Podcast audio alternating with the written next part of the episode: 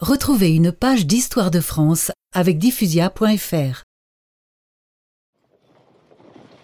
Place Laissez passer, monseigneur De quel monseigneur s'agit-il?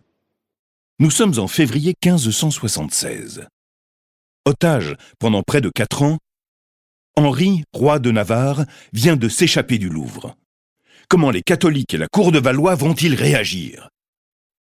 Qu'on donne au roi de Navarre six de mes plus beaux chevaux, ainsi que douze mille livres de gratification. Surprise, c'est Henri de Valois qui s'exprime ainsi, si généreusement, envers son cousin. En 1574, son frère, Charles IX, est mort sans enfant. Le jeune Henri, celui qui jouait avec le petit roi de Béarn, est maintenant devenu le roi de France, Henri III. La fuite de mon cousin Navarre n'est pas un problème. Qu'on l'assure plutôt de notre amitié, qu'il ait bonne vie, et il ne sera plus un danger pour nous.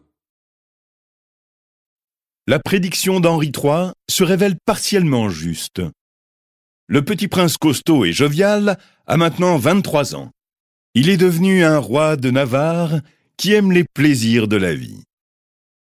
Mais sa jeunesse lui a aussi montré l'injustice, l'intolérance religieuse et les violences qu'elles engendrent.